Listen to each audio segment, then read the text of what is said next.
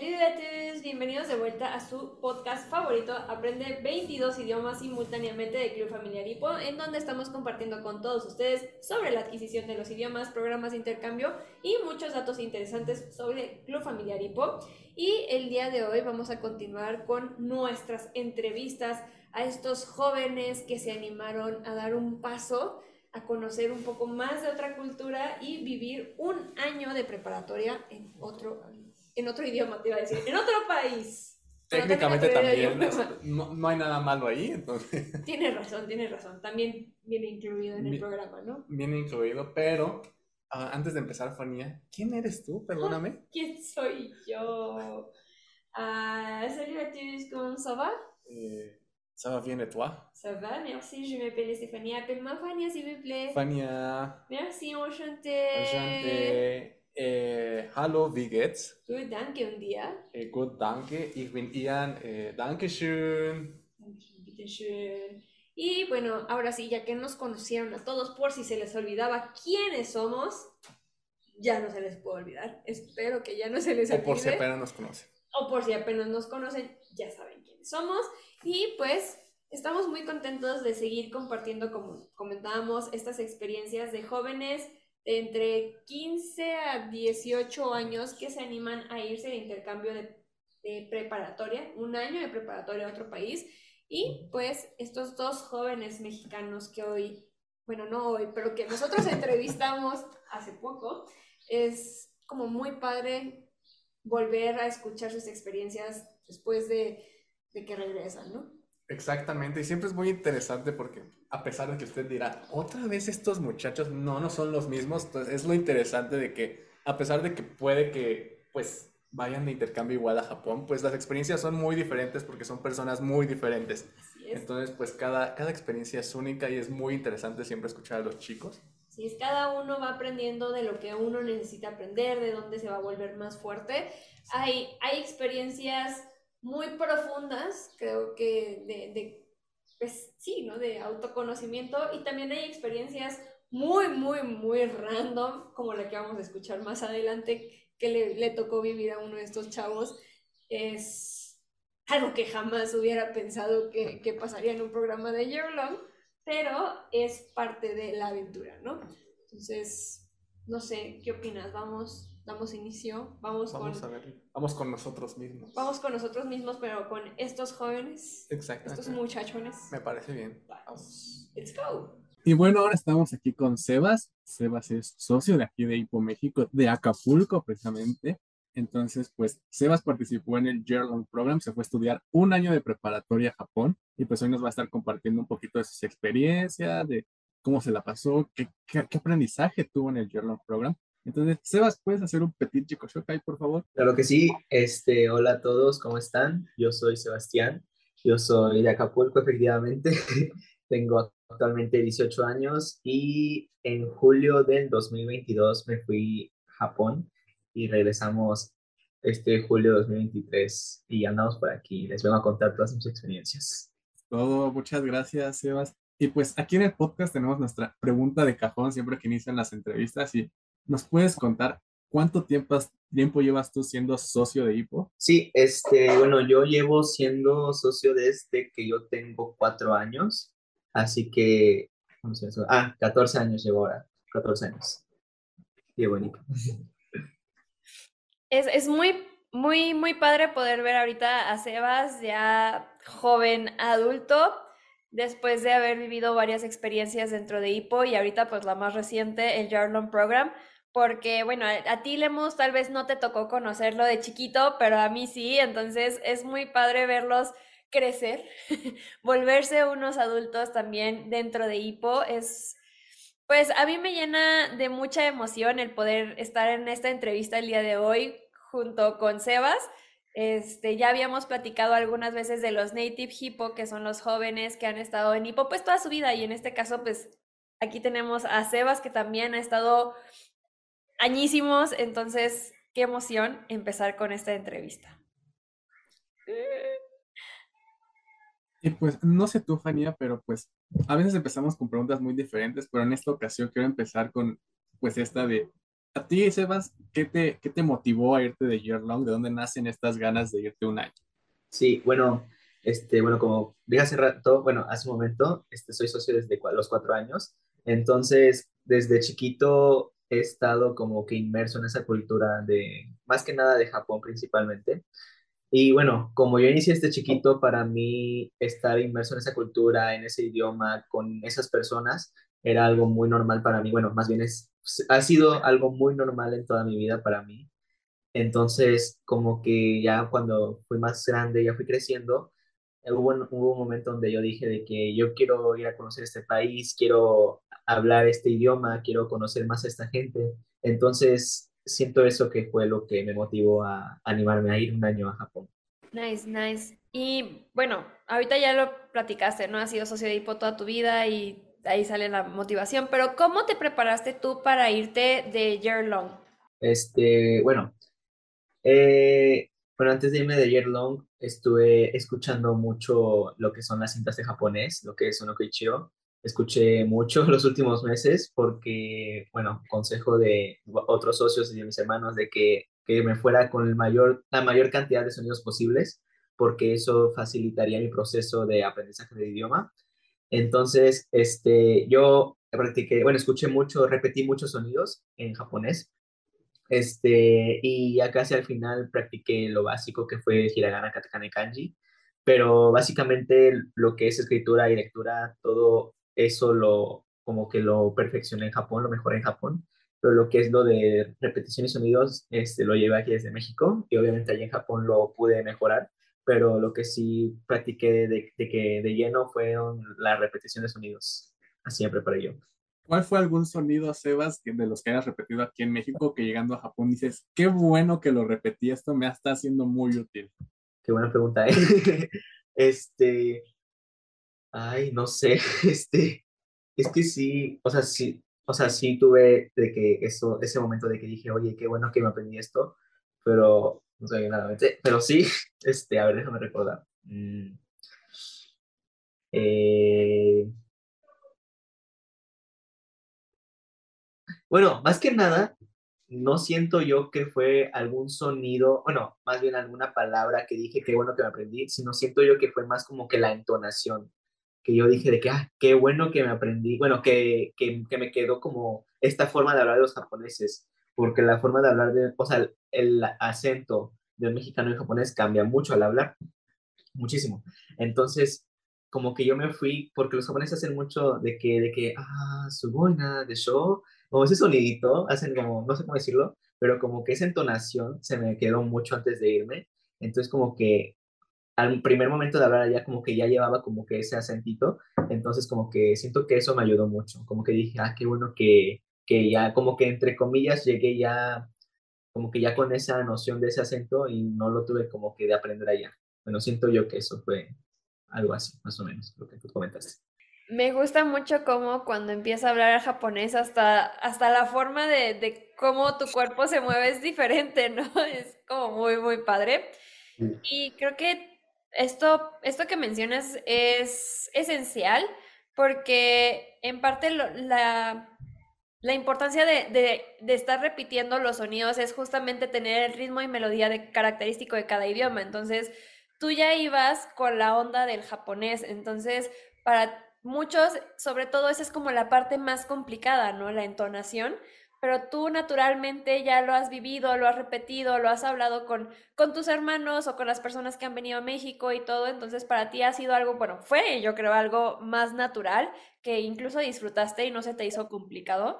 Entonces, qué, interesante esta parte del proceso, creo que es de las primeras veces que escuchamos cómo, cómo es eso, pero también queremos indagar un poquito más sobre cómo fue tu adquisición de, del japonés. Este, ¿Hay alguna frase, algo que se te queda pegado, algún descubrimiento en qué momento dijiste, guárales, repito, hablo muchísimo japonés?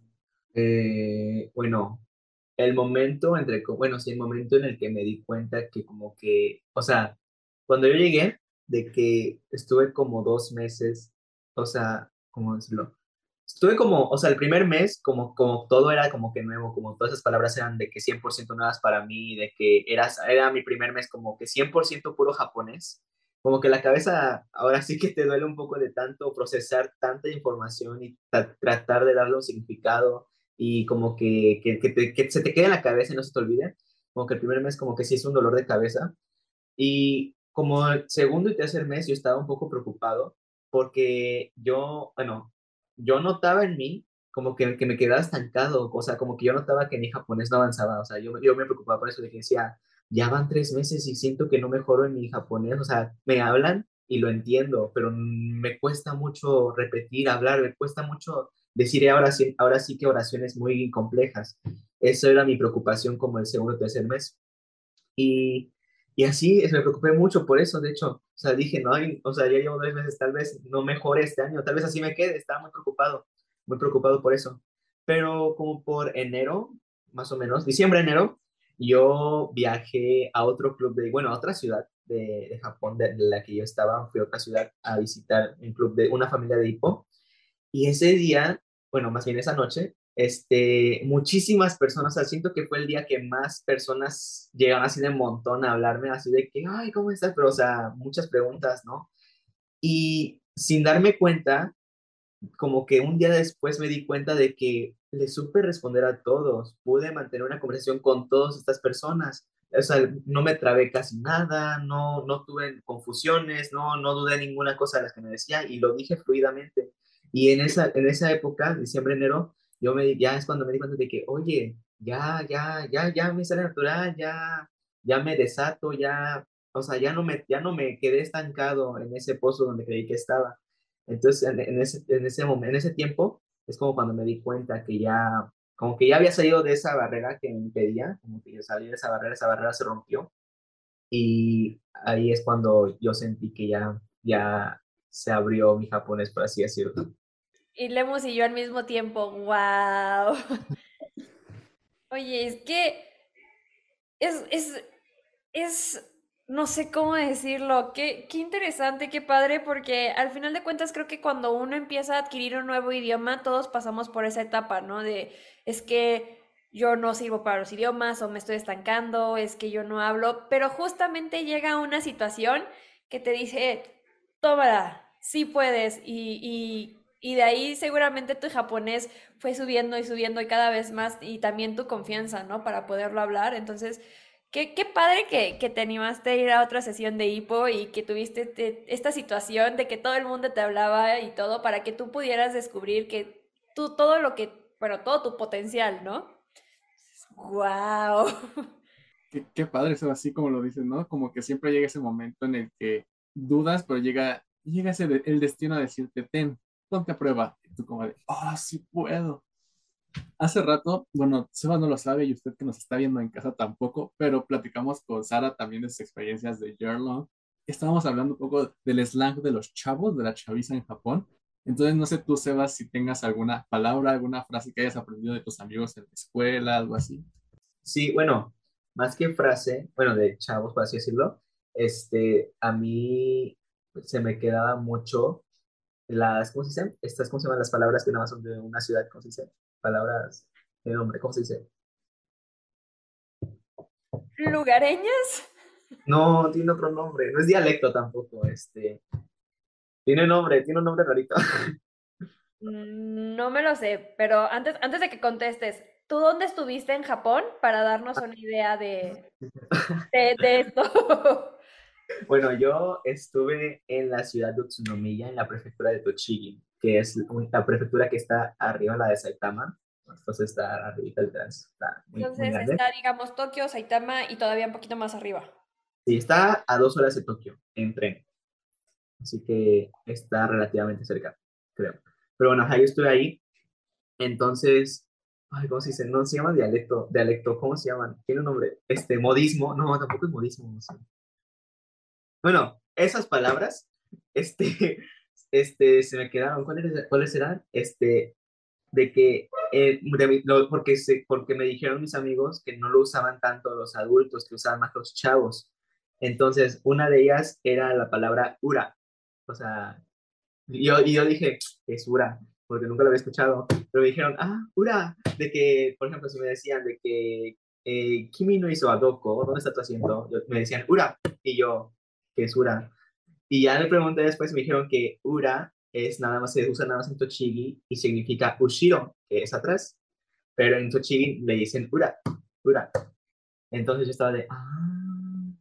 Luego, ay, eh, ah, luego había una otra palabra que la primera vez que, no me acuerdo cómo estuvo, creo, creo, si no mal recuerdo, les estaba mostrando yo a mis amigos una foto de, de mí, de no sé qué, en un lugar X, y de que me dijeron, ah, Emoina, y yo, ¿qué es eso? ¿Qué es Emoy? Y dije, ¿qué es Emoy? Dice, ¿qué están diciendo? ¿Me están criticando y no lo sé? ¿O me están ofendiendo? Yo qué sé. Y después ya les pregunté, no me acuerdo que les pregunté, y me dijeron, ah, es que aquí en Tochigi decimos Emoy en vez de decir Kawaii. Y yo, ah, ah, ya entendí. Este, y bueno, esas son como las que más se me quedaron, esas dos. Emoy y Pura. Fíjate, es la primera vez que las escucho en mi vida. Creo que leemos. ¿Cómo, cómo, cómo te quedaste? ¿Te quedaste con el ojo cuadrado? Así es, sí, no, no, no las había escuchado nunca, como que sí, es muy curioso, ¿no? Y, a pesar de la cercanía, digamos, con Tokio, Saitama, que son como el japonés que normalmente de los chavos que van de Year Long, como que están en esas zonas, a pesar de la cercanía, puede ser tan diferente en algunas cosas, ¿no? Entonces, órales. Entonces es Ura y Emoy. Emoy, sí. Y había otras, pero no, ahorita no me acuerdo. Si las busco, tal vez sí aparezcan, pero había otras. Sí, había, otras dos, no eran tantas, pero sí, sí, sí había. Bueno, seguramente te vamos a pedir un video con esas palabras que vayan saliendo para la promoción de este podcast. Para las personas que nos están escuchando en este momento, no se queden con las ganas de descubrir nuevos sonidos en japonés, así que velas recordando poco a poco para que podamos grabar eso después. ¿Qué te parece? Halo. Yes. Ya hablamos un poquito de la parte de la adquisición del japonés, pero creo que nos saltamos una parte importante, Sebas. ¿Nos puedes platicar cómo estaba formada tu familia en Japón? Este, sí. Eh, mi familia de Japón estaba formada, bueno, éramos seis integrantes contándome a mí. Eran mi papá, mi mamá, mis tres hermanos menores que eran este, Emi, la más chiquita que tiene, ay, este, es que somos filtros, Emi, la más chiquita que, que tenía tres años, este, la, el segundo, el del medio que era Shunsuke, que, que, que sale esta cosa, el segundo que tenía dos años, digo, tenía cinco años, Shunsuke, y la más grande que era Yumina, que, tenía, que acababa de cumplir 11 años cuando yo llegué, y, y yo y éramos seis. ¿Qué se siente pasar de ser el bebé de la casa a ser el hermano mayor? Pues, este, pues al principio, bueno, más bien fue muy interesante, más bien como que uno se da cuenta de cosas que no se daba cuenta porque era, por ejemplo, en mi caso me di cuenta de muchas cosas que tal vez mis hermanos vivieron, pero yo no porque era el más chiquito y que me, me, tocó darme cuenta allá. Y pues una de las mayores cosas con las, de las que me di cuenta fue que el mayor, como que, o sea, el, hermano mayor, este, como que siempre tiene que, ¿cómo se dice? O sea, como que tiene que, o sea, sí tiene como, eh, tiene que ser como el protector de los tres chiquitos, porque como tú eres el más grande, pues cuentan contigo para que los cuides y eso, ¿no? Eso es la primera, lo primero que me di más me di cuenta, ¿no? Porque a mí me tocó que siempre me cuidaban y allá me tocó cuidar. Entonces eso es una de las cosas. Luego, pues, o sea, fue interesante, ¿no? Porque la verdad, yo nunca había convivido así mucho tiempo con niños chiquitos. Entonces, por así decirlo, también era mi primera vez conviviendo con niños chiquitos en la misma casa. Entonces, como que, o sea, fue interesante, ¿no? Pues porque los niños chiquitos, pues lo único que quieren es jugar todo el tiempo, jugar, jugar y gritar y llorar. Entonces, este, pues fue interesante, sí, mucho juego, mucha, mucha lloradera también. Pero pues estuvo padre, estuvo padre, fue muy interesante convivir con niños chiquitos. ¿Tienes alguna anécdota, alguna experiencia que, que atesores mucho del tiempo que pasaste con tus hermanos? ¿Algo así que te haya marcado con ellos? ¿O con tu familia en general? Bueno, tengo una anécdota con mi hermana más chiquita, que tiene tres años. Este, al principio, bueno, mi mamá me había dicho al principio del inicio que a la chiquita como que no le gustaba la gente nueva, pero o sea, en general, de que no le gustaba conocer a nadie nuevo. Entonces, de que literal, literal, de que los primeros, fácilmente los primeros tres, cuatro meses, la chiquita me evitaba mucho, o sea, se la pasaba como que evitándome y todo, o sea, no se me acercaba, ¿no? Y cuando me veía, le decía a su mamá, eh, Ocasan, Sebas Kiraides, o sea, no, me, no quiero a Sebas, así, ¿no? Así, pero, o sea, diario, ¿no? Entonces mi mamá me, se decía, ay, ¿por qué será? No, y bla, bla, ¿no? Y de que, por alguna razón, o sea, como que yo, como que yo siempre intenté acercarme a ella y pues, de alguna forma que me dejara de odiar, este, eh, pues este, yo intentaba hablarle, jugar con ella, cuando salíamos, agarrarla de la mano o así, porque estaba muy chiquita. Entonces, como que eventualmente, poco a poco, como que fue viendo que, este, pues me integraba mucho con ella y que realmente como que quería mejorar mi relación con ella. Este, ya como por, igual como diciembre, enero, ya empezó, por primera vez, dijo de que Sebas, Okasan Sebas Gazdaisky, así, de que yo amo a Sebas, así y de que, y de que pues como que todos se sorprendieron, ¿no? Que de un día para el otro me, me quisiera demasiado, ¿no? Entonces, y como que hasta yo quería llorar de, porque dije, Ay, lo logré, este, pero, pero eso es lo, una cosa de las que más se me quedaron. Oye, qué, qué bonito, ¿no? O sea, digo, no, no me ha pasado aún así, pero, o sea, me imagino el momento de, como tú dices, ¿no? Los primeros meses complicados de, de la relación, como dices, de un día para otro casi, casi que, que cambie y te diga que te quiere. Yo, yo también quiero vivir ese sueño. Eh, gracias. Ya nos platicabas esta, esta experiencia como con tu familia, Sebas. ¿Tienes alguna otra experiencia que digas, wow, esto, esto viví en Japón? ¿De mi familia o en general? No, ah, en general. Pues, ah, bueno, en la escuela, bueno, en el tema de la escuela, este, algo que como que me dio mucho gusto, por así decirlo, fue, bueno, al principio, o sea, en la escuela, de que como, como yo era el nuevo, el extranjero, el, el, pues así el rarito de la escuela, este, pues de alguna forma, pues todos te evitan, de alguna forma todos te evitan, ¿no? Y son muy, muy raras las personas que se te acercan a hablar y todo eso y a interesarse en ti, ¿no? Pero pues, o sea, a mí me costó mucho hacer amigos y de que hacer una relación de amistad ahí en Japón, en la escuela, este, y yo me metí a los, al Bukatsu, ¿no? mi Bukatsu era de, ¿cómo se dice? De Ego Craft, de club de inglés, que se supone que era para hacer actividades en inglés, pero nunca hacía nada. pero me gustaba porque de alguna forma todos hablaban de cualquier cosa en japonés y pues me servía a mí para practicarlo, ¿no?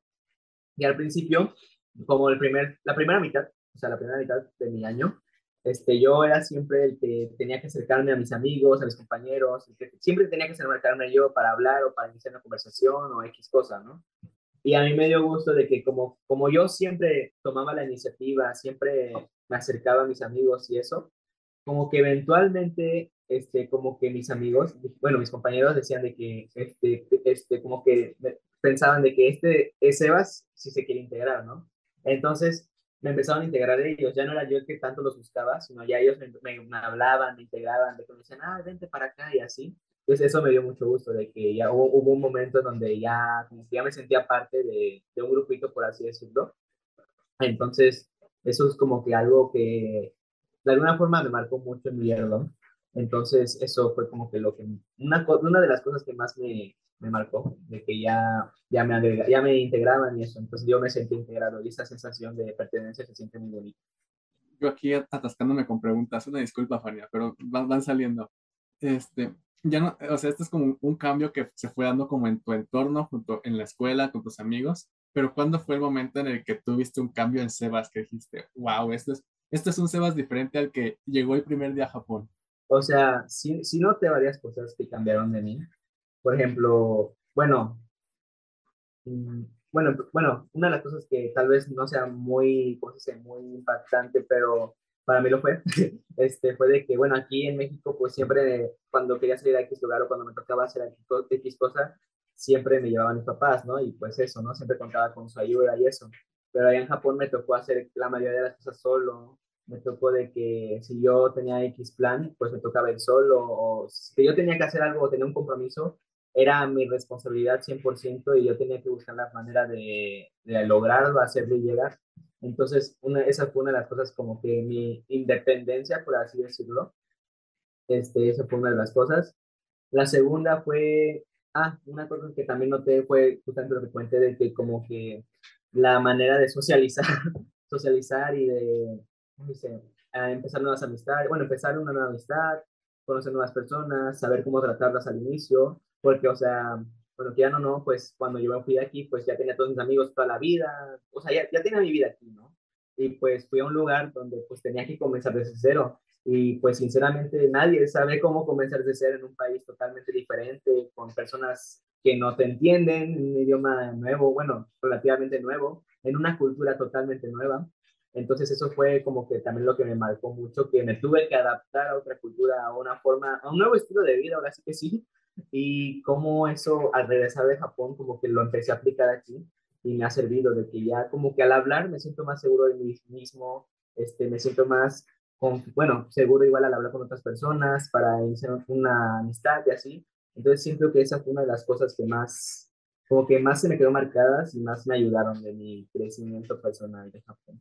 E, está muy padre esta parte que tienes de la independencia y esta iniciativa para socializar, porque pues se imagina uno que si de por sí es difícil hacerlo en su país, en su idioma, pues ya te imagino a ti como, puede ser como desafiante, como tú dices, adaptarte a la nueva cultura y aplicar estos cambios en otro país. Entonces, muchas felicidades, Sebas, por lograrlo.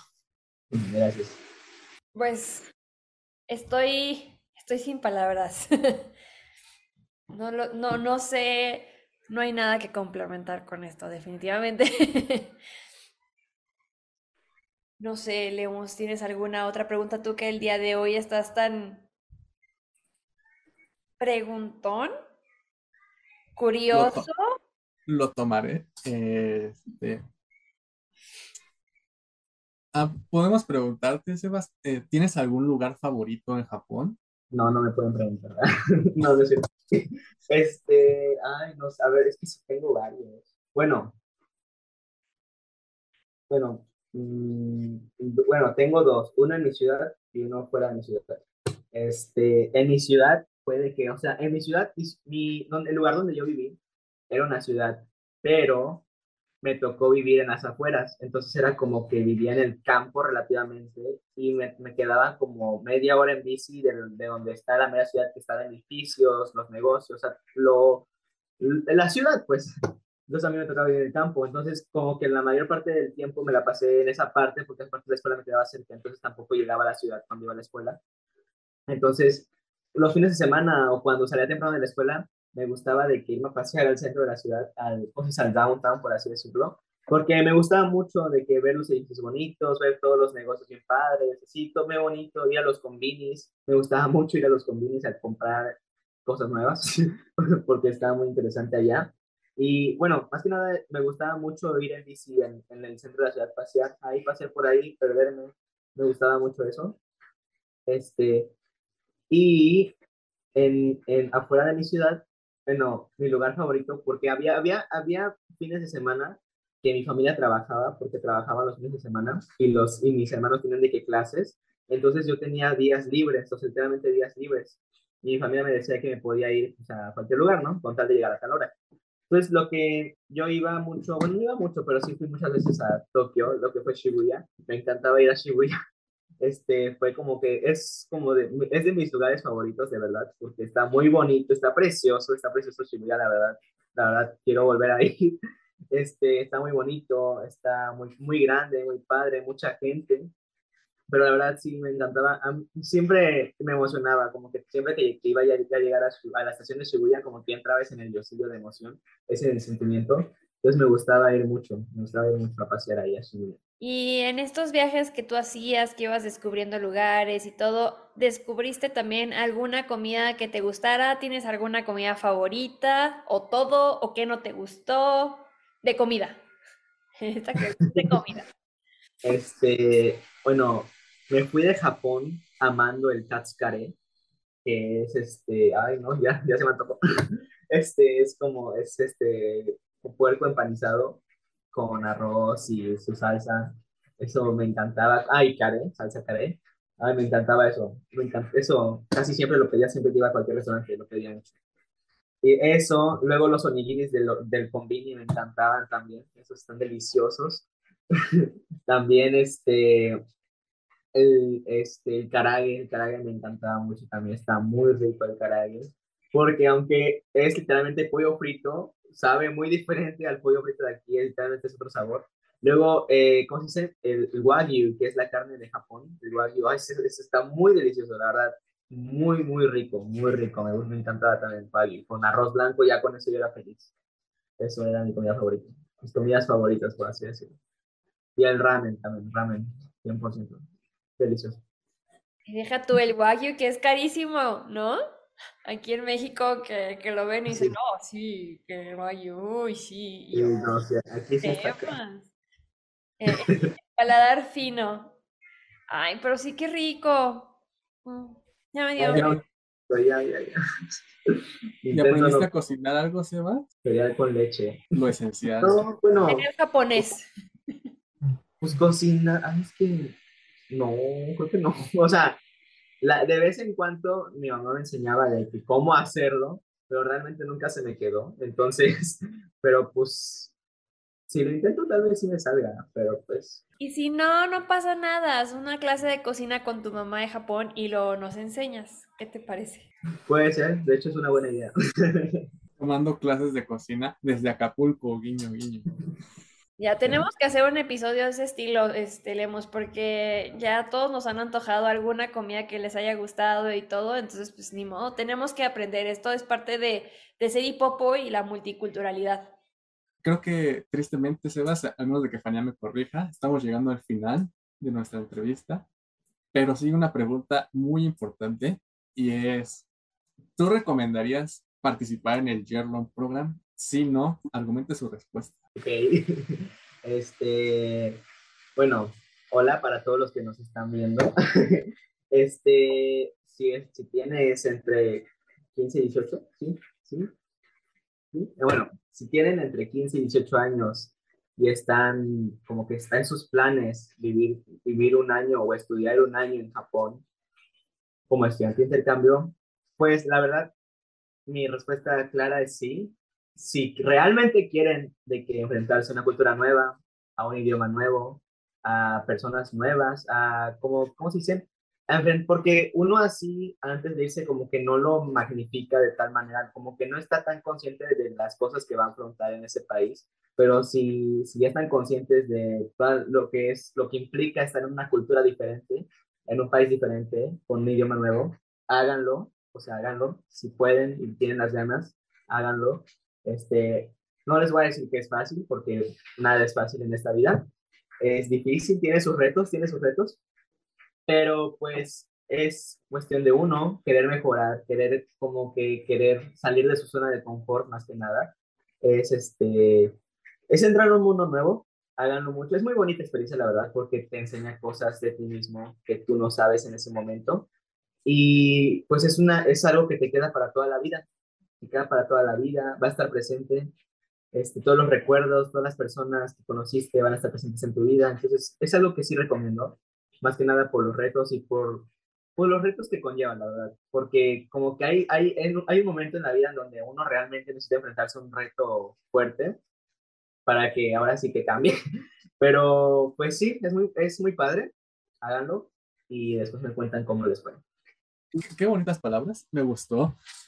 Y tien- tienes mucha razón, es una experiencia muy padre, que sí, creo que tiene muchos retos, no es fácil, pero como dices, creo que al menos en los intercambios de HIPO siempre hemos dicho que el intercambio siempre depende mucho de nosotros mismos, nosotros somos la, la gran parte del intercambio, entonces ya está en nosotros el querer aprovecharlo, el querer eh, mejorar. Entonces, muchas felicidades, Sebas, tú que tomaste esta decisión de, de salir de tu zona de confort, como dices, entonces, qué bueno que lo hiciste y qué bueno que estás aquí platicándonos un ratito. Gracias, gracias a ustedes por invitarme. Así es. Gracias a, a ti, Sebas, por estar con nosotros el día de hoy, a pesar de que acabas de también de regresar a casa después de la escuela. Este episodio sale más o menos a mediodía, pero pues ahorita estamos grabando ya en la noche, entonces también por el tiempo, muchísimas gracias. Es muy, muy emotivo y también pues te llena mucho el escuchar las experiencias de, de, de, pues, de los jóvenes que están viviendo pues experiencias únicas y que todos podemos vivir siempre y cuando pues queramos, tengamos esa voluntad de hacerlo. Entonces, muchísimas gracias, Sebas. Estamos muy, muy, muy emocionados de, de escucharte y verte crecer tanto durante 14 años, pero sobre todo este último año, pues, ome de todo. Arigato gozaimasu. Y también pues muchísimas gracias por motivar a los jóvenes que nos están viendo ahorita en nuestro podcast para que también todos ustedes que nos ven, que nos escuchan, se animen y vivan estas experiencias, que salgan de su área de confort y que pues se descubran a sí mismos, así como dice Sebas. No lo digo yo, no lo dice Lemus, lo dijo Sebas. Entonces pues ánimo, todos podemos vivirlo. Entonces, ¿les parece si nos despedimos haciendo Saichen? Me parece, me parece muy bien. ¿En qué idioma lo vamos a hacer? Eh, ¿En qué idioma lo quieres hacer, Sebas? Pues japonés y hay que otro. Mm, ¿Inglés? ¿Inglés? Va. Sí, ya. Sayonara, minasan. Sayonara, manemashou. Sayonara, sayonara, sayonara, minasan. Inglés. Goodbye, goodbye, all my friends. Goodbye, goodbye, see you soon. Goodbye, goodbye, goodbye, goodbye, see you soon. Arigato, sayonara. Muchísimas gracias. ¿Cómo? Me pasan la grabación al parte. Claro que sí. bye bye, Saiten. Bye bye. Y pues vamos a continuar con nuestras entrevistas a los chicos que se fueron de Yearlong en el programa del 2022-2023, ¿es correcto? Así que pues vamos a conocer a nuestra entrevistada, a nuestra Yearlong del día de hoy. Así que Sara, ¿puedes hacer un petit chico shokai, por favor? ¿Quién es Sara? Hola, yo soy Sara. Yo eh, soy de la ciudad de Puebla. Tengo 17 años y este, mi familia está formada por mi papá, mi mamá, mi hermana eh, menor y mi hermano menor y un perro. Mucho gusto. Mucho gusto. Ahora sí, ya que conocimos quién es Sara, pues vamos a empezar es también muy padre porque pues es alguien muy joven, ¿no? 17 años y uno dice, wow, cuánta juventud, cuántas oportunidades pueden tener también los jóvenes, entonces pues vamos a conocer un poco más. ¿Qué te parece? Me parece muy bien, te puedes iniciamos con nuestra pregunta de cajón del La estelar. La estelar. Sara, ¿tú cuánto tiempo llevas siendo socia de HIPO? Yo llevo siendo socia de HIPO mm, desde que tenía como 13 años. O sea, me tocó antes de la pandemia. Oh, buena referencia. De, hecho, sí.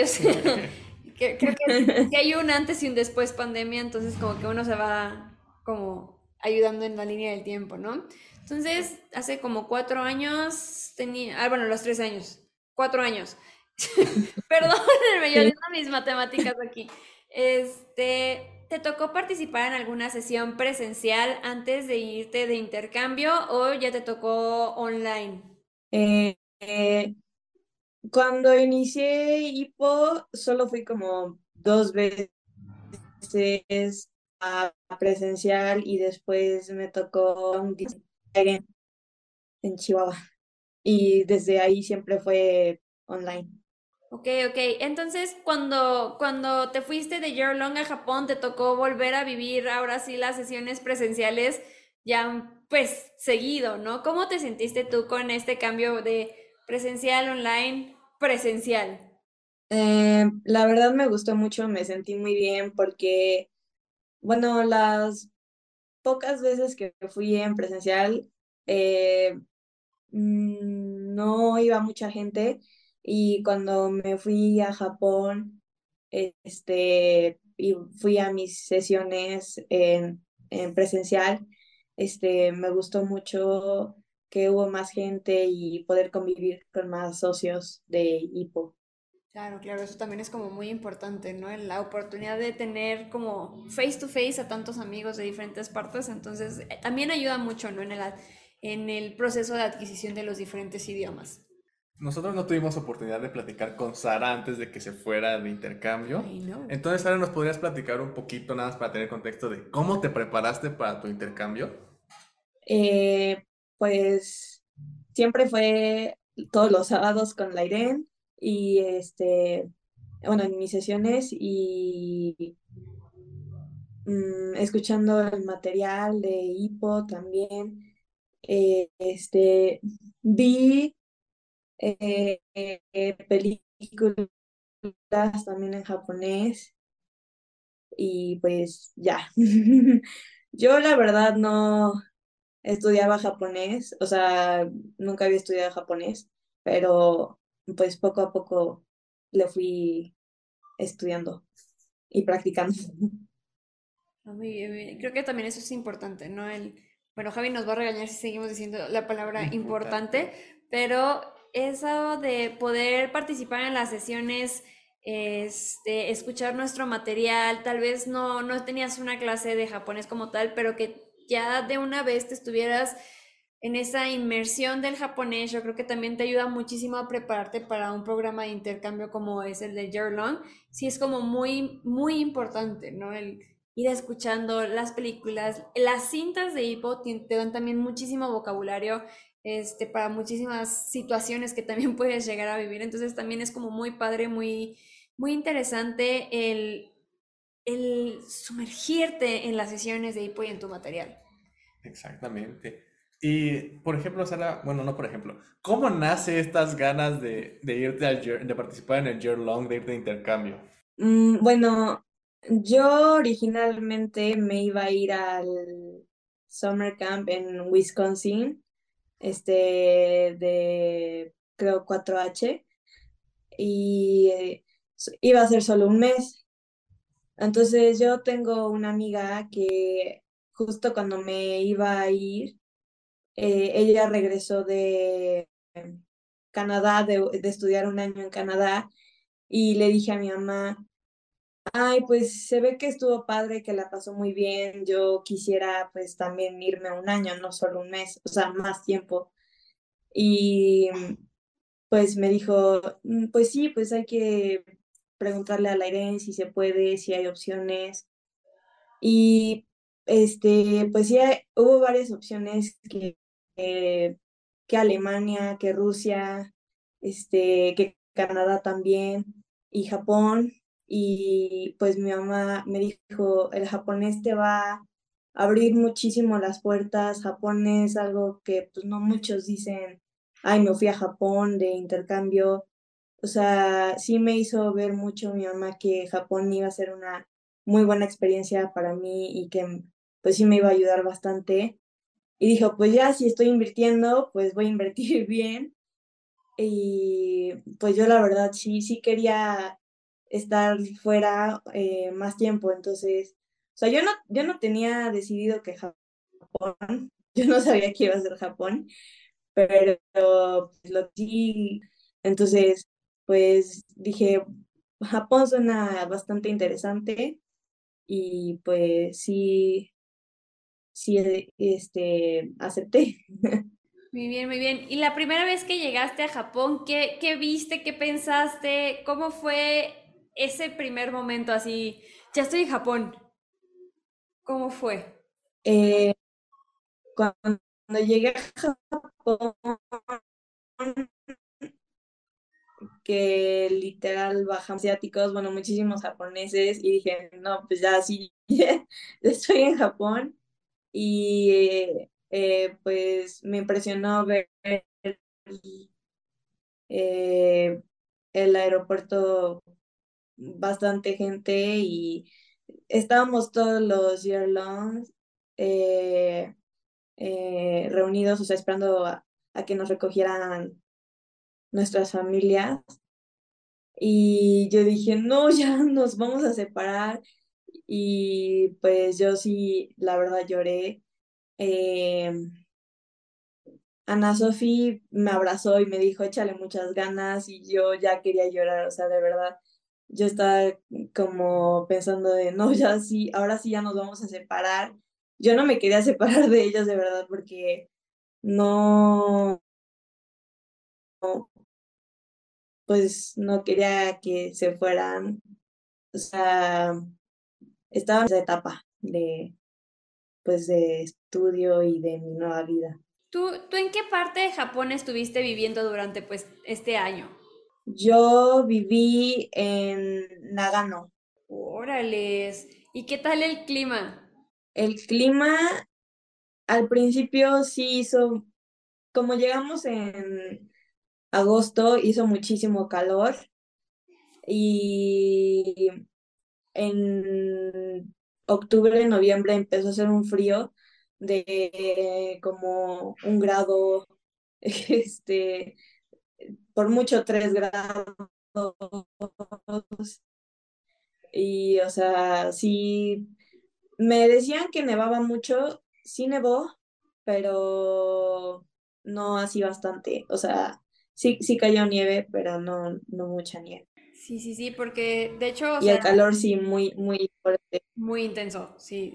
Creo que eso es algo que hay mucho en Japón, ¿no? Que tiene muy, muy marcadas las estaciones del año, luego, luego, sabes, cuando estás en otoño, cuando estás en invierno, cuando es primavera y cuando es verano, se nota mucho, es muy marcado, pero de que estuvieras en Nagano es como muy padre porque, pues, no sé si tú sabías, Nemos, seguramente Sara sí, tal vez las personas que nos están viendo nos escuchan, no, pero en Nagano es donde se hace el Yukinogako, el Snow Camp.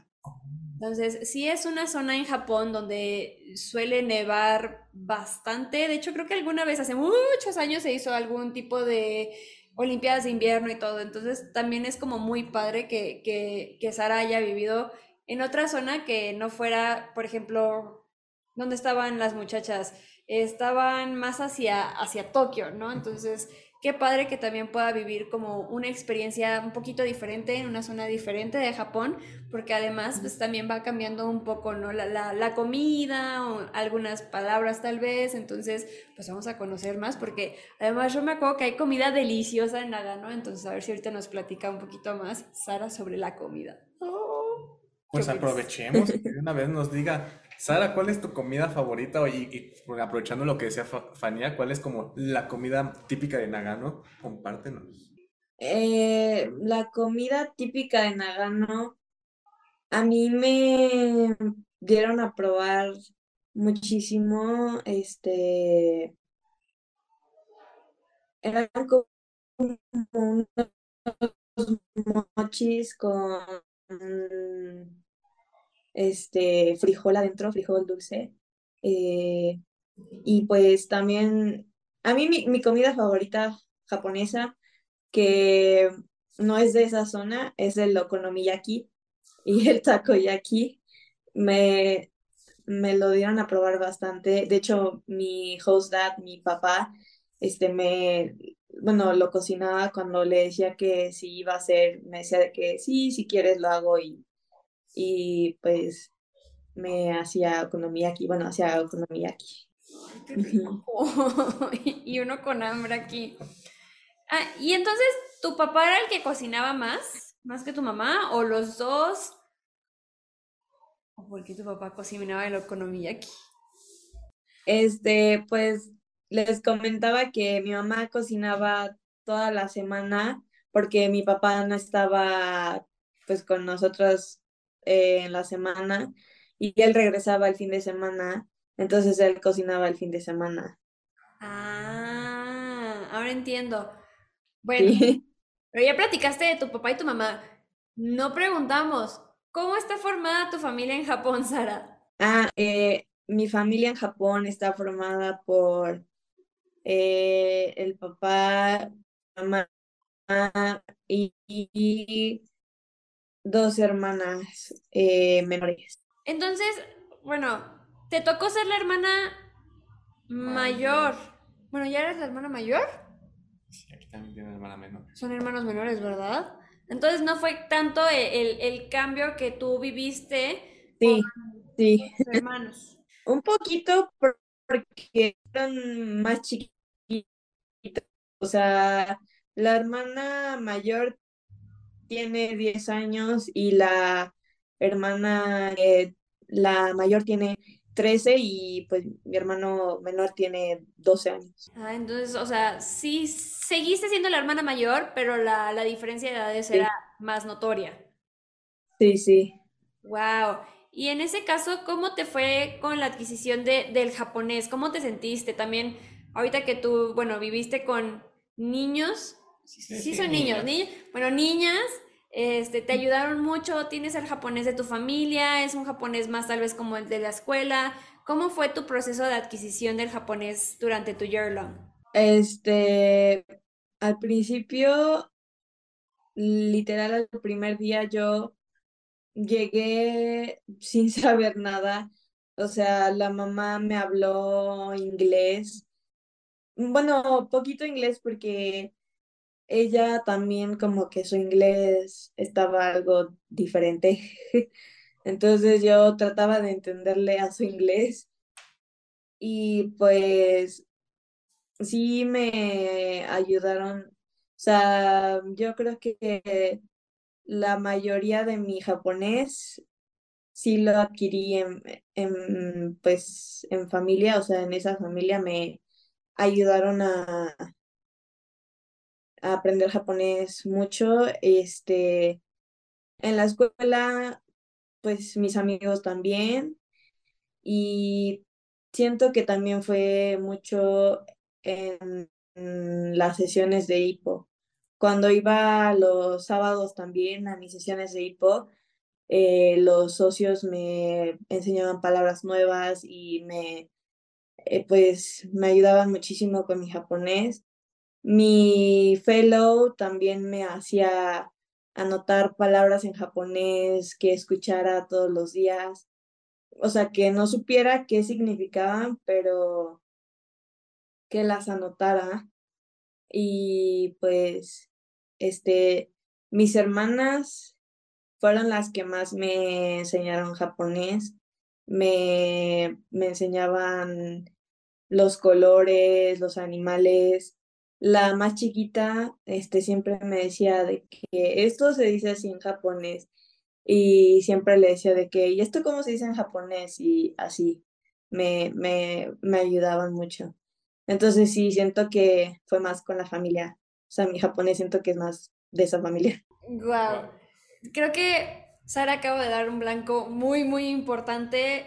Importante. Javi nos va a golpear por la palabra importante. Pero bueno, es los pilares que uno tiene durante su intercambio, sobre todo en el, en el programa de Year que nos vamos a estudiar pues un año de preparatoria a otro país.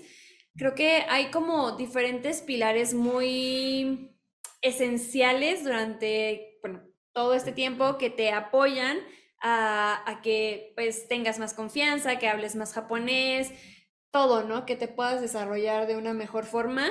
Y los acaba de mencionar todos ahorita, Sara, en pero relacionado a su proceso de, adquisición del japonés, que es la familia, la escuela e hipo.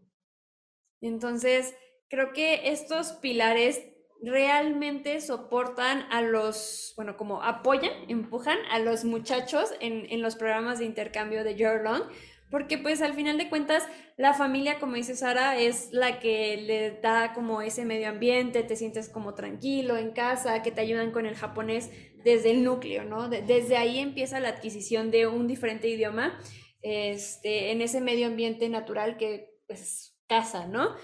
Y luego pues como joven preparatoriano, pues obviamente mucha parte de tu tiempo la pasas en la escuela, ¿no?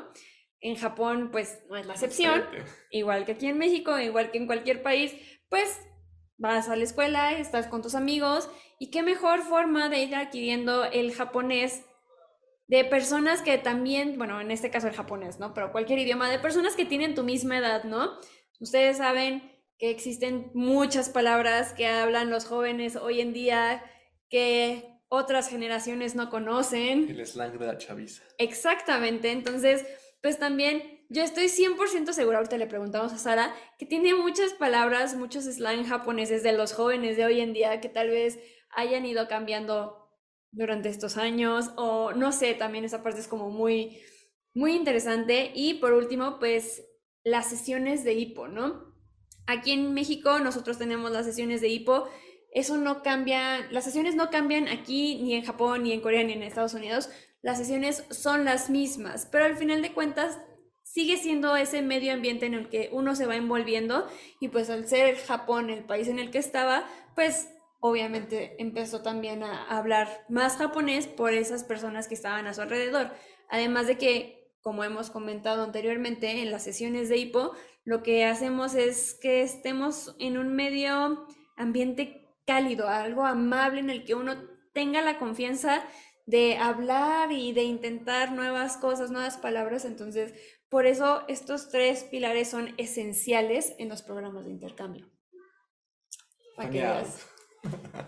No, pero yo no, fue Sara, fue Sara la que dio totalmente en el punto y es algo muy interesante porque tiene, hemos entrevistado a varios chicos que nos han dicho como los pilares de su year long, pero creo que es la primera vez que alguno de los chicos nos los dice los tres juntos, ¿no? Entonces, subarashi. Muy bien.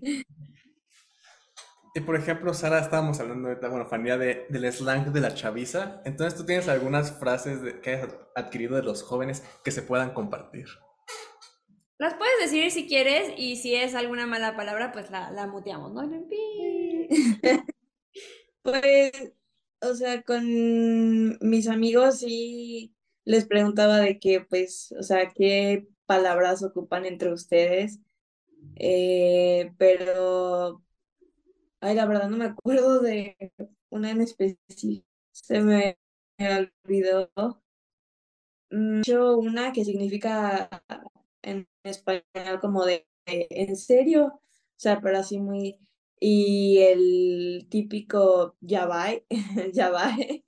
Este, entonces, pues a veces sí me llegaba, bueno, me llegué a expresar mucho con esas y me decían de que, ay, ya suena a, a toda una japonesa. Entonces, pues sí. Pero sí es diferente, pues, el, como los slangs eh, de mis amigos al de la familia que, pues, me, me enseñaba. Y bueno, obviamente, pues, trataba de mezclarlo. Qué padre, qué padre. Me, me alegra escuchar que el Yabai siga, siga en uso, Siga vigente. siga vigente y que pueda seguir en onda con la chaviza. Eso. Eh, ya te vi llegando a Japón. ¿Qué pasó, chavos? Mm, Yo bien. Este, Sara, ¿tú en qué Bukatsu estuviste? Yo primero eh, me metí al de la ceremonia del té, que es Sadobu, y después, bueno, ese estuve todo mi intercambio. Después me metí a golf también. Me metí a, a me metí también a un como bukatsu chiquito de inglés, que era como un coffee time este, de inglés. Y eh, ah, también me metí a, a porras. Este, y estuvo padre, porras. Me gustó mucho. ¡Guau! ¡Qué ¿Cuánto ocupada! ¡Cuánta energía! Pero déjame preguntar, entendí bien, ¿hiciste golf? Sí, Golf. golf. ¿Cómo? Eso parece más béisbol. Bueno, nada. ¿Así?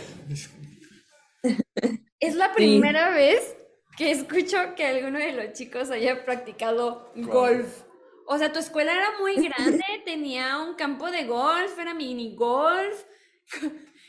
Tengo mucha curiosidad. ¿Nos Este- puedes platicar, porfa? Sí, mi escuela sí era un poco grande, o sea, bueno, sí era grande a comparación de la mía ahorita, este, pero el golf lo practicamos afuera en, de la escuela como en un, pues en un jardín eh, con unas redes y después nos llevaban a otros, a otros campos de golf, bueno, especiales, ¿no? O sea, dependía, la escuela nos llevaba allá y pues nos regresaba también a la escuela. No estaba lejos de la escuela, de hecho. Órales. Wow. ¿Y no es muy difícil? ¿Sí le dabas a la pelotita? Al principio sí se me hizo difícil, pero ya después, pues, este, ya fui mejorando. Y, y te, te enseñan también a elegir como, no sé cómo se llaman los palos del golf, pero ya ves que hay como diferentes, que si para algunos más largos, más flat. ¿Todo eso te lo fueron enseñando? Este, sí, bueno, yo siempre estuve con un, un palo, pero este, pues ya después practicaba con otros. pero sí, sí, a veces sí cambiaba de palos. Estoy anonadada. ¿Nunca, nunca le pegaste a algún carro, a alguna persona? ¿Se te fue el palo de las manos? Perdóname, es que tengo que saberlo. Sí, una vez sí, este, la saqué volando. O sea, pero no le pegué a nada, o sea, la saqué volando. Y otra vez, eh, bueno, una vez también, sin querer, le di al profesor en, en la cabeza con la nota. Entonces, ay, sí. Quien diga que el golf no es difícil y no, entonces es mentira. y ya, ya había. ¿Y, ¿Y cómo tenías tanto tiempo de practicar tantos bukatsus? ¿O fue por temporadas? ¿O cómo fue la dinámica? Porque es también muy interesante, ¿no? O sea, son, son varios. Y por ejemplo, pues el de el de golf y el de inglés, que es como un coffee talk y cosas así, es la primera vez que los escucho, entonces se me hace también como intrigante. Pues, o sea, a mí me dijeron, o sea, porque yo sí quería, yo sí quería meterme a, pues, a muchos bucatos, o sea, quería probar de todo, ¿no?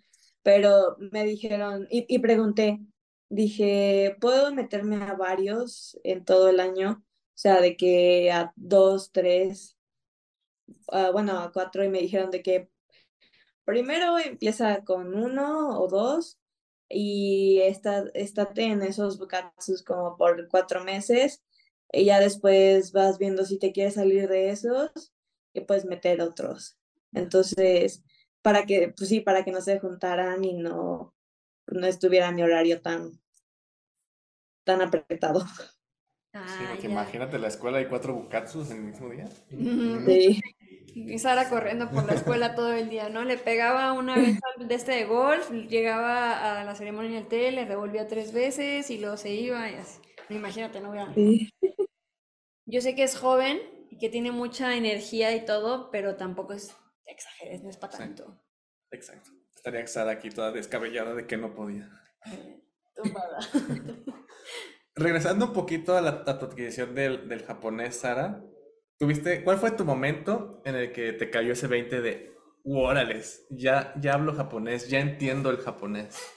Eh, pues yo creo que fue después de los seis meses, a mitad de año, este, yo ya hablaba más japonés y me decían, wow, tu japonés sí está bastante avanzado, o sea, está, está muy, muy bien para solo seis meses, o sea, vas muy bien y yo me sentía muy bien conmigo misma de que pues ya, o sea, sí, me estaba muy feliz conmigo misma porque ya entendía y pues ya pues podía comunicarme más con, con mis amigos y con mi familia.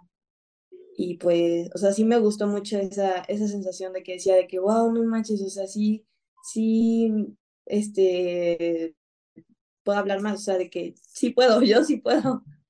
Y también relacionado con la pregunta que acaba de hacer Lemus, ¿en qué momento, o sea, fue tu punto de cambio, ¿no? De tu antes y tu después de, pues, si Sara de antes, Sara de ahora, así como a partir de esta experiencia, de este momento, me di cuenta que yo cambié, ¿no? Que he crecido como persona. Ah, ¿Hubo algún momento de ese estilo? Mm, yo siento, bueno, creo que cambié, eh, pues desde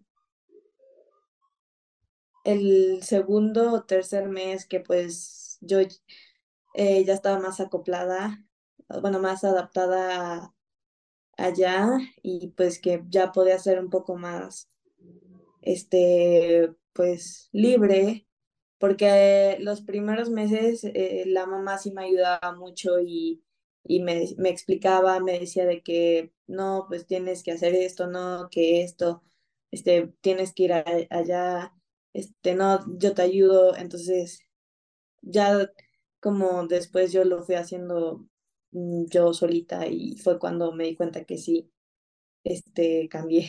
Esta libertad, esa, mm, ¿cómo, cómo se diría? Mm, No lo sé, tú eres la de las palabras rimbombantes. Yo, fue, yo creo que fue como ese momento en el que te sentiste como pez en el agua, ¿no? Así como con esa libertad y esa confianza de hacer las cosas por ti solo. Creo que también es algo que va pasando en tu intercambio, pero que tú también te tienes que ir dando ese permiso, ¿no? Y como dice Sara, o sea, fue a partir de que ella empezó a hacer las cosas que también te empiezas a sentir como más cómodo. Además, seguramente a partir de ahí también empezó a crecer muchísimo, además de tu confianza, tu japonés, y también por eso mismo te decían, es que ya hablas como japonesa, ¿no? Ya tienes esas, esas palabras, esas frases que solo un japonés utiliza. Y yo creo que, no sé cómo te sentiste, ¿no? ¿No te llenó así como tu corazón, así como de mucha emoción, mucha alegría? Sí, claro. Sí, claro, sí, sí me sentí muy bien, o sea, fue algo, como dije, o sea, sí, sí me hizo sentir muy bien de que, wow, o sea, me hizo ver de que yo sí puedo, este, aprender cosas nuevas y que yo sí puedo hacer cosas por mí misma. Eso es, eso es increíble, es una sensación muy, muy buena, muy bonita que todos pueden sentir y también es muy padre poderlo escuchar ahorita de Sara, que ella a sus 17 años haya tenido esta experiencia y que haya descubierto que sí puede y que puede seguir aprendiendo y que puede seguir creciendo. Creo que es como una motivación más a, seguir, ¿no? A seguir intentando. Exacto. Este, lamentablemente, Sara, ya, estamos muy cerca de, terminar con esta entrevista, pero antes, otra de las preguntas de cajón es si tú recomendarías participar en el Yearlong Program, sí, no, ¿por qué? Argumente su respuesta, por favor. Este, sí, sí recomendaría que eh, participaran en un long porque pues es una experiencia muy padre. Al principio sí cuesta un poco, bueno, sí cuesta, eh, no sé, adaptarse con el idioma, con la familia. Sí cuesta, pero después a lo largo de tu intercambio, mm, no sé, conmigo, sí hubo momentos en donde hubo, bueno, sí, pequeños momentos donde dije, wow, o sea, sí valió la pena venir a Japón, o sea, wow, qué increíble que estoy acá, o sea, sí me, sí me la estoy pasando muy padre. Y, o sea, yo a veces sí decía y me recordaba de que por eso viniste a Japón, o sea, este, sí, sí hubo esos momentos en donde dije, no, qué, qué bueno que sí vine a Japón. Qué padre. Ya sé. Pues vas, vete. ¿Ya me voy? Ah, Ya bueno, vete. Ya, ya se va, ya se va a Japón. Pero pues qué padre, Sara, que, que te diste todos estos permisos y que tomaras esta oportunidad. Qué padre que también tu mamá te, te apoyara y, y que pues surgiera todo, todo esto del Yearlong. Entonces, pues muchísimas felicidades primero que nada. Qué padres experiencias. Muchísimas gracias por compartirlas con nosotros, no solo con nosotros, sino con todos los que nos están viendo, que nos escuchan también, para que pues todos tengan esa motivación también de, de intentar hacer algo nuevo, hacer algo diferente, así como lo hizo Sara, y que puedan seguir aprendiendo, ¿no? Entonces, pues, arigato gozaimashita, muchísimas, muchísimas gracias, estamos muy contentos, estoy muy emocionada. Se, se nota, sentí tu emoción a lo largo de, de este episodio del podcast. Muchas gracias, Sara, por regalarnos un poquito de tu tiempo, por compartirnos de tus experiencias. Y pues, ojalá te podamos ver más seguido en más sesiones de hipo, tal, tal vez en una, una visita a Puebla, ¿Por qué no? Vamos a hacer un evento especial Así. en Puebla cocinar o- okonomiyaki. y que nos platique su, su experiencia cocinando. ¿eh? Ya tenemos, tenemos varios de cocina, ¿eh? Tenemos que reunirnos a cocinar Y todos. Sara así de sí, sí. Sí, bueno, ya que.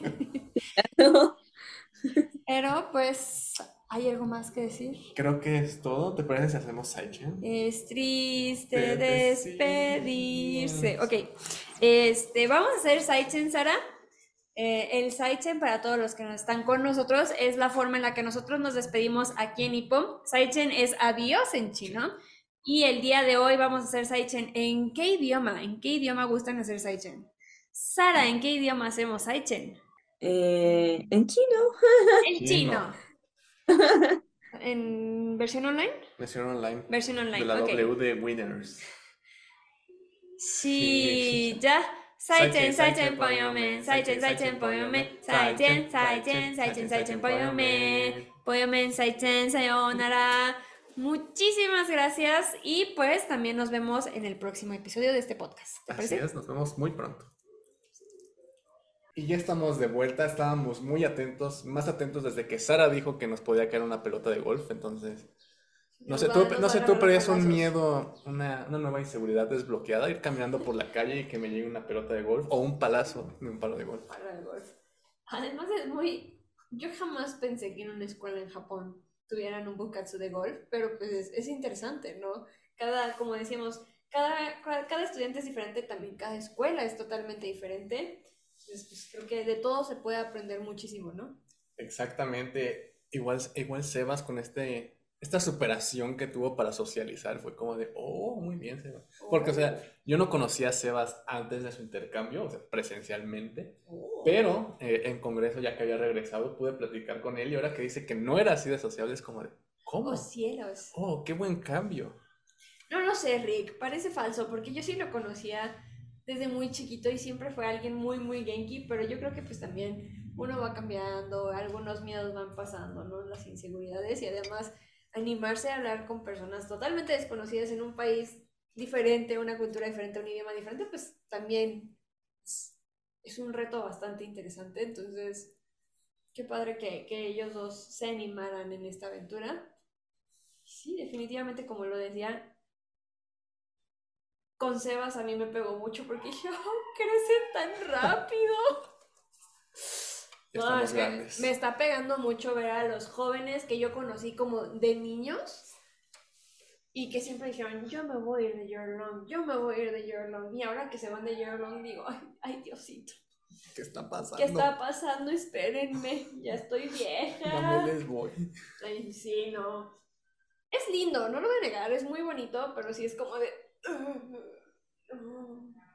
Cuando lo ves y empiezan a tronar las rodillas. ¡Ah, mi esa- La artritis. bailando las hadas que te duelen las rodillas. Eso también pasa, pero bueno, regresando al tema, creo que es padre escuchar las experiencias de los jóvenes, que todos podamos vivir estas experiencias, tal vez no solo en los programas de intercambio, sino también en las sesiones de hipo, que podamos darnos ese permiso de, de hablar, de tratar de comunicarnos en los diferentes idiomas sin tener como ese miedo. Creo que es algo muy, muy importante. Yo creo que también otra cosa muy padre fue lo que habló Sebas de este espacio en donde él sintió que se había estancado en el idioma, porque creo que no es algo como necesariamente exclusivo de los intercambios, es algo que vivimos quizá algunos socios de HIPO, si no es que varios. Entonces creo que sí es muy natural esta etapa donde ves tu crecimiento y dices, ah, voy bien, voy bien. Y de repente tú no lo sientes ya, pero sigues creciendo en el idioma y tiene que pasar como ese, ese pequeño reto donde puedes sacar todo lo que has estado adquiriendo sin que te des cuenta. Así es, nosotros aquí decimos normalmente que, que el adquirir un idioma es como una escalera, ¿no? Así. Subes ese escalón y dices, ay, ya hablo un chorro, tuve un crecimiento muy, muy grande.